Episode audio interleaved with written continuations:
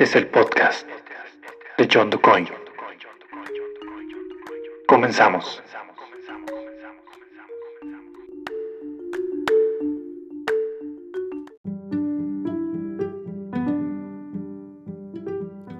Hola, ¿qué tal? ¿Cómo están? Espero que se encuentren muy bien. Bienvenidos a este quinto episodio del podcast de John DuCoin. En esta ocasión vamos a continuar con la entrevista que le hice a mi amigo Daniel Mena, músico, y que nos habla justamente de cómo es estudiar música de manera ya profesional y dedicarse a ella. Vamos a seguir escuchando esta entrevista, no sin antes recordarles que me pueden encontrar en Instagram arroba John para que me puedan ahí dejar todos sus comentarios, todas sus dudas, sus sugerencias también para futuros programas y con mucho gusto les atenderé.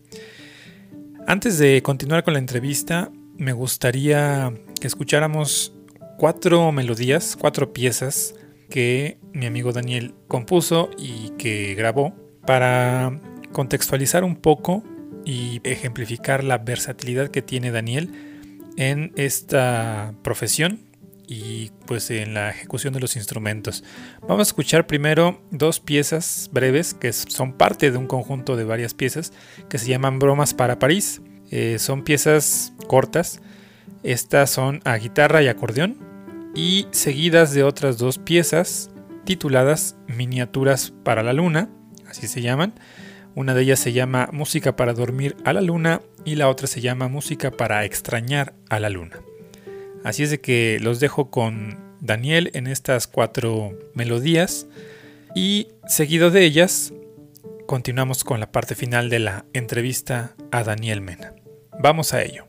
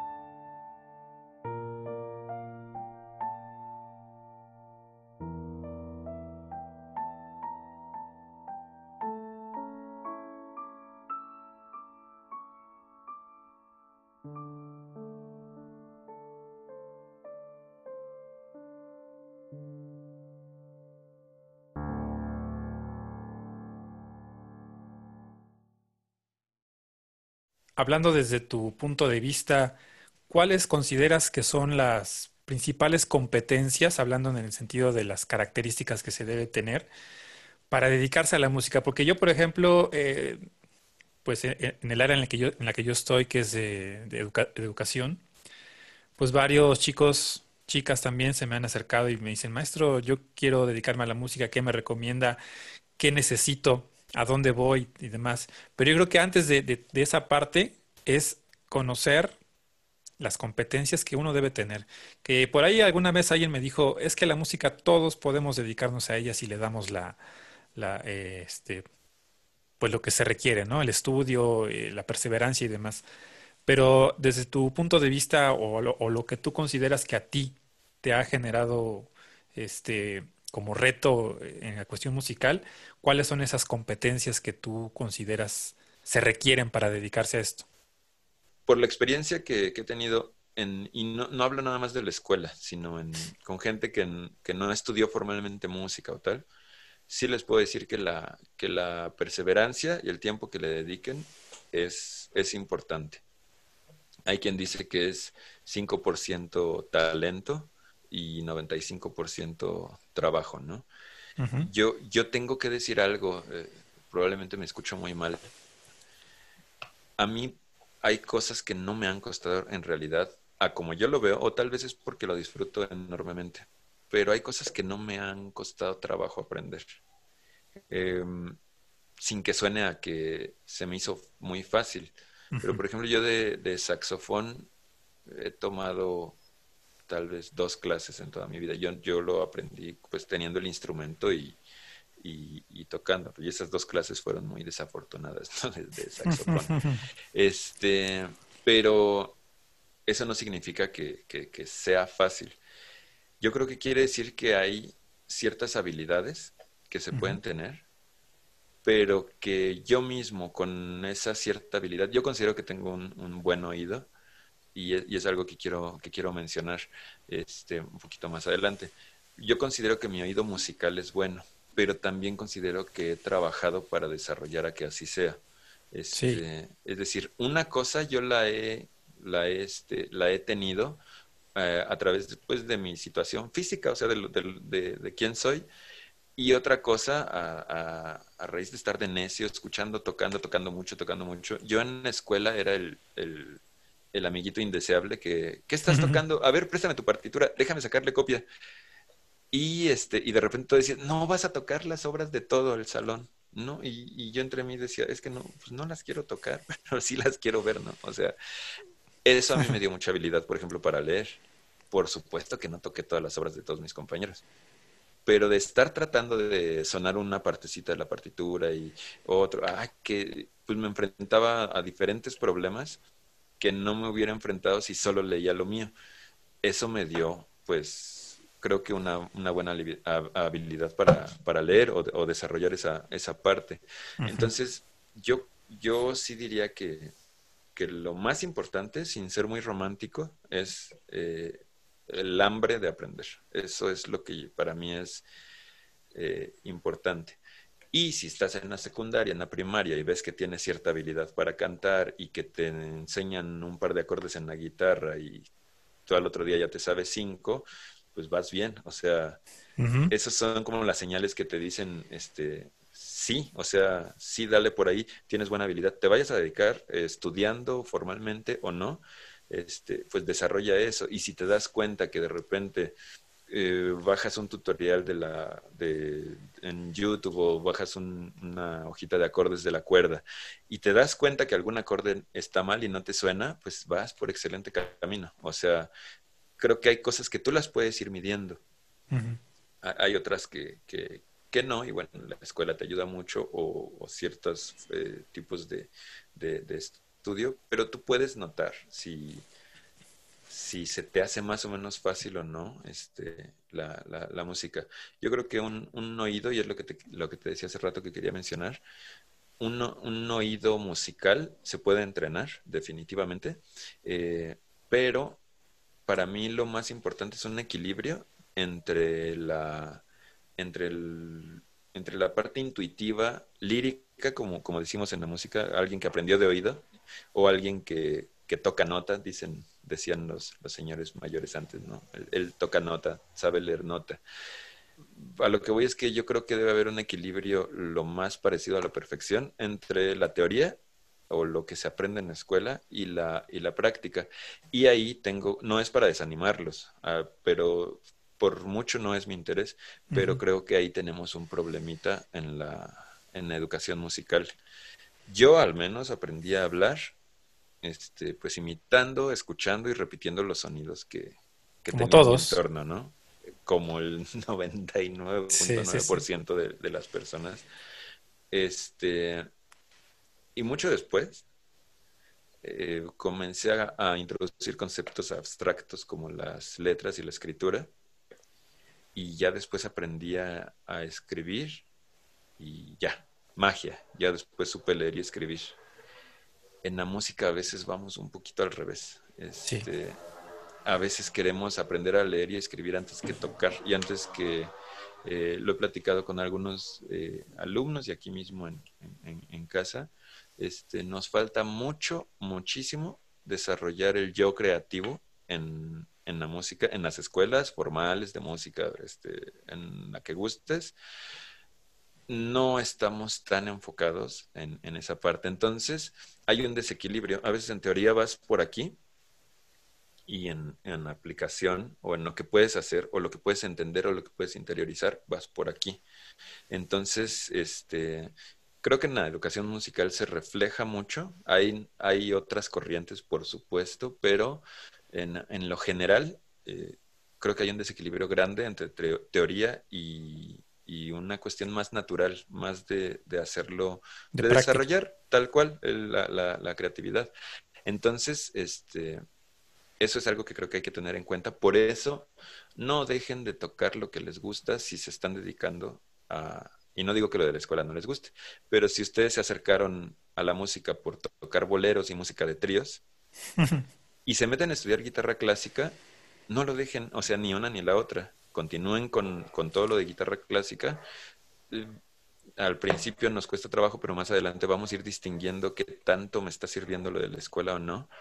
Y luego de repente traten incluso de mezclarlo, pero no dejen de lado la música de tríos. Este, si alguien se, se dedica a la, a la, música de manera formal en alguna de las escuelas que les comento o en alguna otra, lo que les podría así eh, decir que es una garantía. Eh, puede haber este, discusiones y serían muy ricas escuchar otros puntos de vista, pero yo les podría decir, no es mejor músico, no, no, no, así mayúsculas, no, no, no, no es un mejor músico el músico que estudia música de manera formal que el que no lo hace. Eh, creo que es la principal contaminación que yo de detecté en las escuelas de música. A veces tenemos la idea de que el suelo no nos merece, ¿no? Por, uh -huh. por estudiar música y por esa cuestión. Y cuidado ahí, este, hay infinidad de, de, de músicos que no estudiaron este, música y hacen trabajos increíbles. Tampoco es una, una invitación a la rebeldía, ¿no? No estudies y vas a ser mejor, no. Pero eh, sí tener claro que la, que la escuela nos va a dar un mar de información y de, y de conocimiento y, de, y tal, pero que en la música popular o la gente que jamás estudió, este, tienen toda una, una tradición, tienen toda una, una, cultura, una manera de hacerlo y que ninguna de las dos cosas hace mejor a una corriente o a la otra por el simple hecho del lugar en donde lo aprendiste. Eh, me ha tocado ver muchos casos de violinistas excelentes que le faltan el respeto al huasteco y en ese momento ya perdieron. Este, no, yo puedo tocar eso bien fácil. Si yo toco este Paganini, no, no sé, ¿no? Yo toco sí, obras sí. dificilísimas, soy el primer violín de la orquesta excelente. Tchaikovsky. Eso, eso de, lo, de, de, los violincitos este, huastecos está bien fácil. Ya valió. Les garantizo, les meto las manos a la lumbre, este, riff, un saxofón si quieren, que no van a sonar bien a huasteco. No, hasta el momento que se acerquen al género. En ¿Cómo? cuando te acercas, investigas y, y, todo eso, ya es, ya es probable que te, que te, acerques de la misma manera que el violinista huasteco, si jamás estudió eh, en una escuela, este, pues tampoco va a tocar Paganini al 100. Es decir, entender como que cada cosa tiene, tiene una historia, una manera de hacerlo y que es absurdo decir que tal o cual cosa es, es, es mejor o, o, peor, ¿no? Ocurre con el reggaetón. Yo diario en todos los grupos escucho que, que es una porquería. Yo coincido con que las letras de la mayoría de la música de reggaetón que he escuchado son una porquería. Sí, 100%, pero hay una parte que estamos descuidando. No nos estamos dando cuenta que en, en el aspecto de producción el reggaetón está impecable. Bestial. Está, está bien. ¿Quieres aprender producción de repente? Este, muy probablemente te lo va a enseñar alguien que trabaje esos, esos, este, esos géneros bien. Eh, entonces es como saber dimensionar este, qué parte, ¿no? No puedes ir por la vida diciendo el rock es cultura, es lo mejor y todo lo demás apesta, porque te estás perdiendo de un 99% de, de las cosas que podrías conocer. Y pues lamentablemente mi opinión es la misma para la música académica o la, a la música de concierto. Es eh, la música clásica es lo mejor que puede haber y lo demás es porquería porque salió del pueblo. Hmm. Pues te estás perdiendo un montón de cosas increíbles que hay allá afuera, ¿no? Así es. Ahorita que hablabas de lo de los violinistas y demás, me acordé de esta película, no sé si tú la ubicas, del gran concierto, en donde justamente es eh, recrear una obra de Tchaikovsky y que casi casi son músicos improvisados, así callejeros, como dices tú, pero que al final le meten ese sentimiento y la obra resulta impecable, ¿no? Digo, es más fantasía que realidad, como dices, Sí. ¿no? Pero, pero Sí, pero el este, mensaje creo que el está mensaje, claro. exacto. Creo que Sí, está claro sí, sí. hacia dónde va. Sí, sí, sí, no es tampoco una recomendación de no estudien la eh, Es otra frase también muy equivocada, ¿no? La música, este, no se lee, se siente. Eh, híjole, Este, hay cosas que con puro sentimiento no vas a lograr. Hay cosas no. que con pura técnica no vas a lograr. Por eso hablaba yo hace rato de que para mí el, la, la- una cosa así que, que explota y que, así como en Ratatouille cuando, cuando empieza a distinguir los sabores, es cuando tú equilibras tu- el, el nivel de teoría o de, pues, de, de todo lo que está acá con lo que puedes hacer con los dedos. En ese momento es ¡pum! así, este, dices lo que quieres decir, tocas lo que quieres tocar o sabes que te estás acercando a decir lo que quieres decir y a tocar lo que quieres tocar.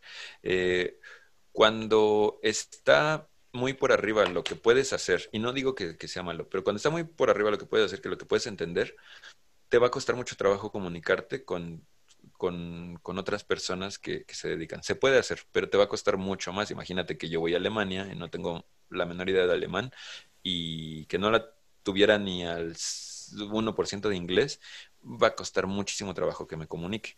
Este, y por otra parte, si tú estás hasta aquí en, en teoría y, y en, este, pues en conocimiento hacia allá, pero no, no tienes ideas para componer, a, a pesar de que la teoría está ahí toda disponible para ti, no tienes ideas para componer, no tienes pues dedos, este, bueno, así decimos en música, no tienes dedos cuando, cuando pues tu nivel no es este, no es el óptimo para ejecutar tal o cual cosa.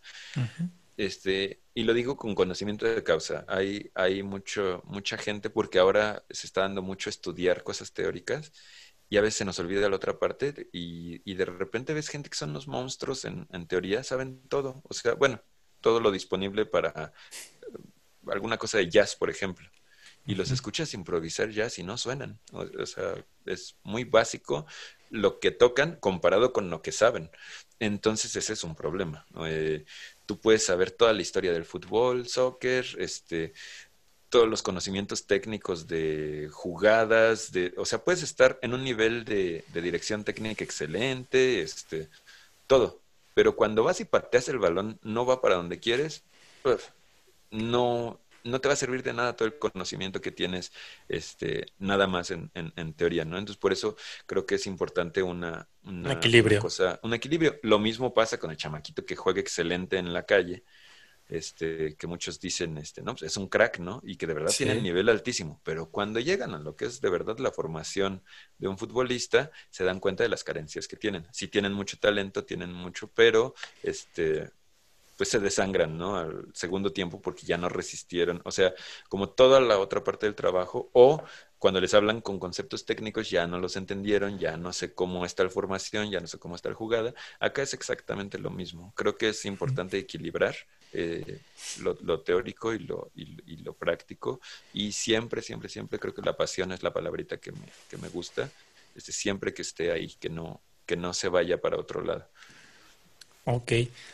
¿Qué sugerencias, qué recomendaciones, ya para concluir, Daniel, nos puedes dar eh, para quienes realmente así tienen el objetivo de dedicarse a la música y a lo mejor no como, como en tu caso, no, no es su objetivo este, acaparar los reflectores del mundo, ¿no? Pero sí dedicarse a la música porque es algo que realmente les gusta, les apasiona y que, como al principio lo comentaste, no todos entienden esa parte de, de que el arte también es una profesión y que todo el mundo cuando te dicen voy a dedicarme, voy a ser este eh, pintor, voy a ser este escritor, voy a ser músico, así como que te vende, ah, bueno, pues, este, no tiene otra cosa mejor que hacer, ¿no? Pero para esos chicos que están en esa etapa formativa ahorita y que realmente tienen esta idea muy fija de querer dedicarse a la música y a la música, este, ya hablando en estos términos de estudiarla, ¿Qué recomendaciones, qué sugerencias nos puedes dar? Ya nos has hablado en gran parte de ellas, pero así en concreto, ¿cuáles crees que sean esas eh, recomendaciones que no pueden faltar y que no deben dejar de lado? Pues este año no, pero yo les diría, ya cuando puedan ir, eh, vayan a conciertos de gente que ya terminó la carrera, por ejemplo, que ustedes quieren estudiar. O sea, vean cómo se ve en un escenario eh, ya culminado el trabajo que ustedes quieren ir a hacer. Si, si van como instrumentistas, como ejecutantes de algún instrumento. Este, si les interesa el piano, vayan a ver conciertos de pianistas que ya salieron de décimo del conservatorio y enamórense de eso. O sea, en realidad es como, véanlo y también dimensionen si al ver eso, eso es lo que ustedes eh, lo que ustedes se ven haciendo en un futuro. Eh, la verdad es que es impresionante ver a alguien, alguien haciendo lo que, lo que, lo, que, sabe hacer y lo que lo que es fruto de su trabajo de, de, tantos años. Eh, creo que, que, que, pueden dimensionar muy claro hacia dónde van. Si les es posible, este, vayan así como groupies, como, como club de fans y pregúntenles cosas. Este, si les es posible el, acercamiento. Creo que mucha gente es muy amable en redes sociales, o sea, si ven un clavecinista que les gustó mucho y ustedes quieren tocar el clavecín, o un guitarrista o un saxofonista, escríbanle y pregúntenle cosas. No hay preguntas absurdas, pregúntenle lo que quieran. Este, vamos, creo que es muy fácil la comunicación en este tiempo. Sí. Otra cosa que les, que les recomiendo y juro que no es para, para desanimar, pero es algo eh, para, para, para pensarlo realmente.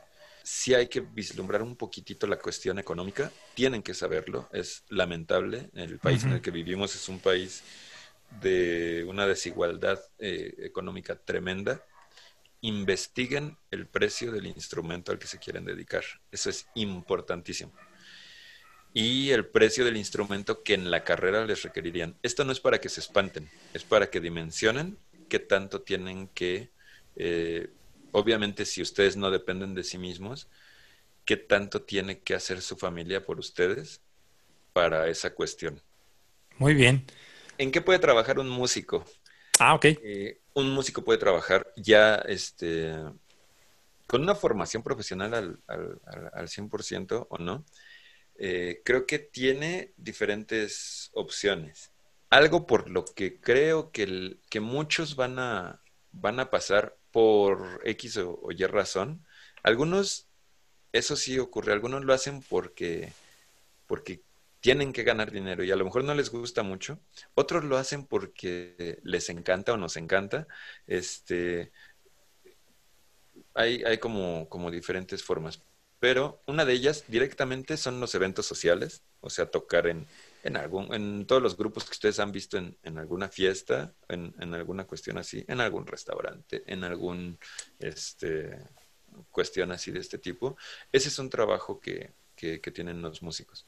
Otro trabajo que pueden tener eh, es la, la, docencia por el amor hacia a lo que crean. Eh, la docencia es otra cuestión paralela a la, a la música que creo que contrario a lo que mencionaba de la contaduría hace rato, es algo en lo que sí se necesita una vocación y que sí se necesita una, una pasión. Eh, desgraciadamente estamos llenos de docentes en aquí y allá que no quieren este, esa parte, pero eh, es, es, algo en lo que pueden trabajar y es algo en lo que yo creo que es cuando estudiamos música o cuando estudiamos otra carrera, y regresamos a la docencia, pero no era el primer objetivo, creo que lo que nos corresponde devolver es todo lo que nos faltó, todo lo que no, este, lo que vimos que no estaba tan padre cuando nos dieron clases, este, o algo que cree, que consideremos que, que puede mejorar uh, con respecto a cómo yo lo recibí, eh, pues es, es, algo que se agradece mucho cuando, cuando den clases. Dicen por ahí este, que hay que ser el maestro que nos hubiera gustado tener, ¿no? Que nos hubiera gustado que nos diera clases. Entonces es algo hermoso para mí, es, es, es muy bonito dar clases. Eh, es otra parte en la que se pueden desarrollar. Mm, como en todas las carreras, pueden eh, emprender un negocio propio. Este negocio propio puede ser su mismo su misma ejecución, es decir, tú estudiaste saxofón, tu negocio, tu empresa, pues va a ser, este, tal vez seas tú nada más, pero tu, tu, tu empresa, tu negocio va a ser ser un saxofonista, digamos, de eventos, entre otras opciones que puedes tener. Este, sé que suena así como, ah, el señor que toca en las bodas, sí, puede ser el señor que toca en las bodas eh, mm, regular, o puede ser el señor que, que, toca en las bodas que, que pues no a todos les alcanza para pagarle, ¿no? Porque eh, te cobra una monstruosidad por una hora de evento, pero también su servicio es excelente. Y este, entonces tu empresa puede ser tu, tu, mismo, tu mismo grupo, tu mismo eh, actividad como solista, o pues este, también que va de la mano con la docencia, pero un poco más como con la cuestión administrativa, puedes tener una escuela de música. Una escuela de música es un, un buen negocio. Este, si lo quieres ver así como un, como un comerciante, es, es, es, un buen negocio. Este, y todas estas actividades dependen qué, tan, qué tanto interés o qué tanta pasión eh, pongas.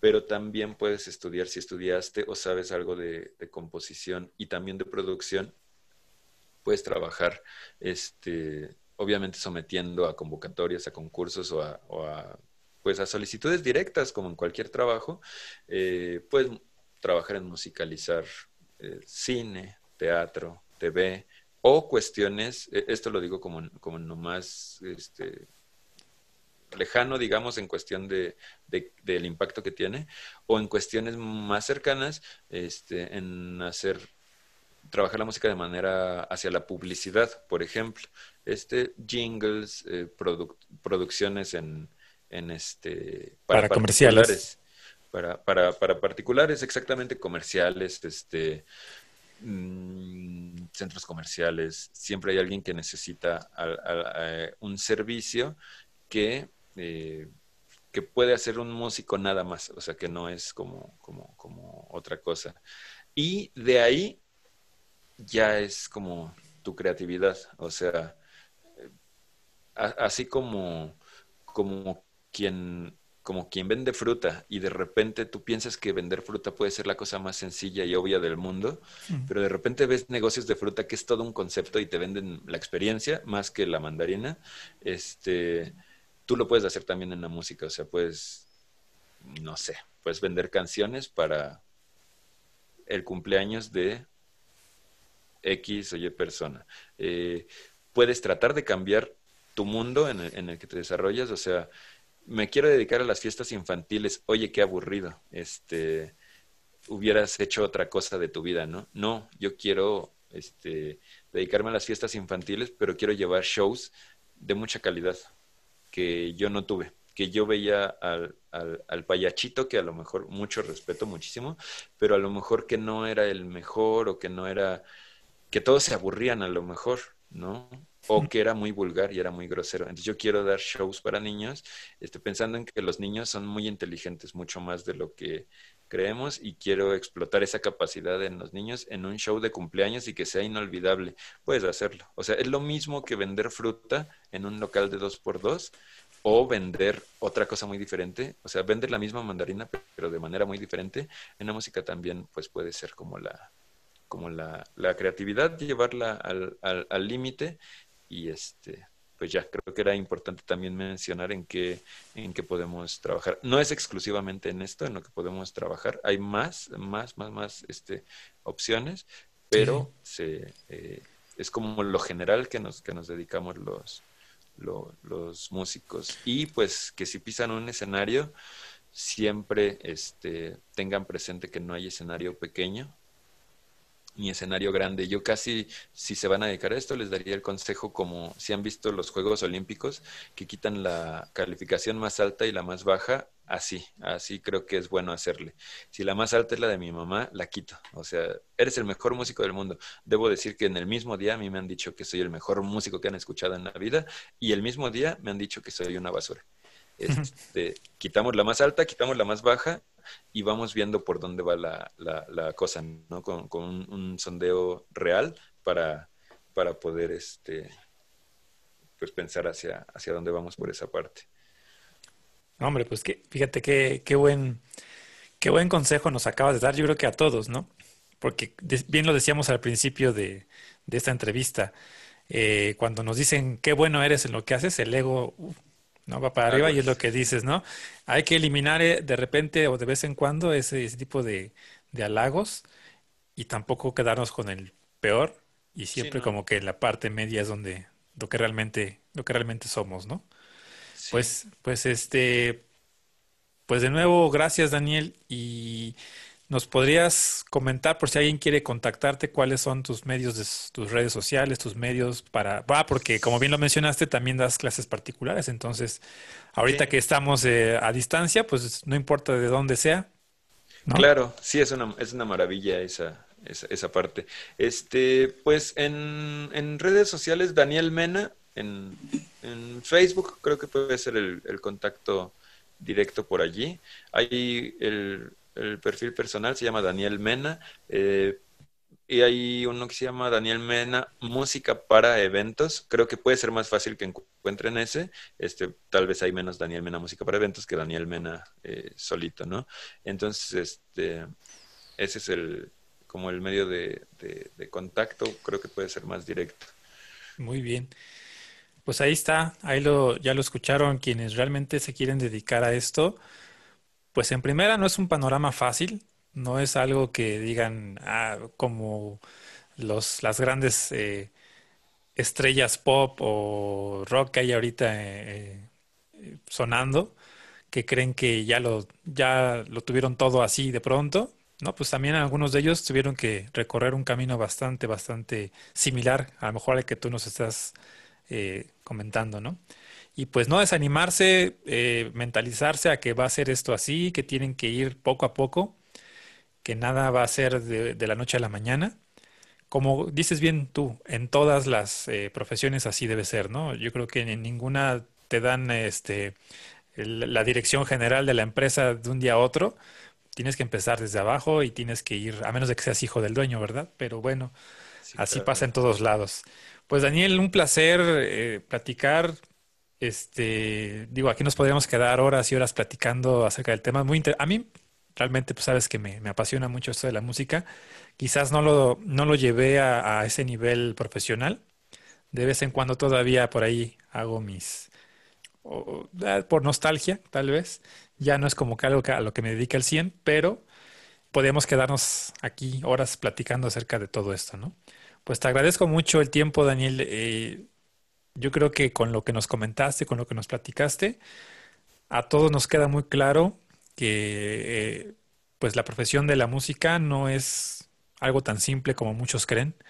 Para los que quieren dedicarse a esto, pues yo creo que algunos lo saben y a los que creían que era muy simple y que no era este, algo que requeriera de sacrificios y de, de un trabajo continuo y perseverante, pues ahí está, ¿no? Tu experiencia, tu, historia nos lo deja ver.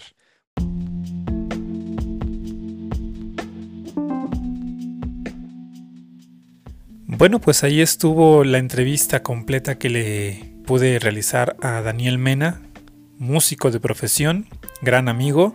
Espero que para los que estén interesados en dedicarse pues, a este ambiente, a esta área de las artes, ya tengan un poquito más claro un panorama de lo que es dedicarse a la música, de lo que es estudiar música y las áreas en las que se pueden desenvolver una vez que hayan concluido sus estudios musicales. Bueno, pues hasta aquí vamos a dejar este episodio. Quiero cerrarlo con una melodía más. Esta es una melodía que me gusta mucho en lo particular por cómo se escucha, por eh, la interpretación que le da Daniel. Eh, esta canción la grabamos hace ya prácticamente, que serán unos quizá 20 años, 20 años, así como lo escuchan.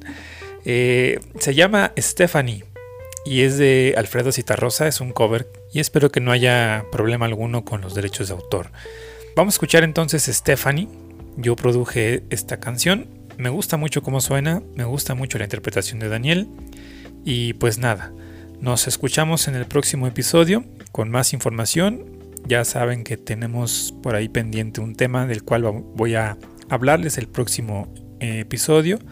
Así es de que no dejen de escucharnos cada semana, episodio nuevo en el podcast de John DuCoin. Gracias por escuchar.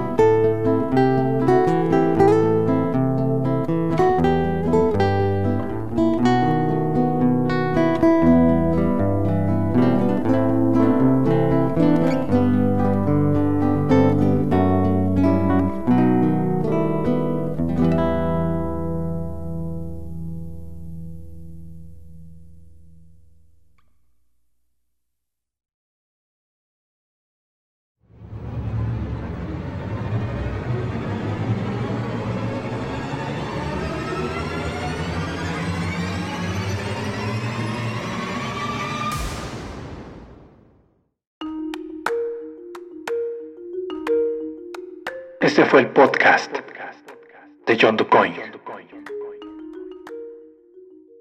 Gracias por escuchar.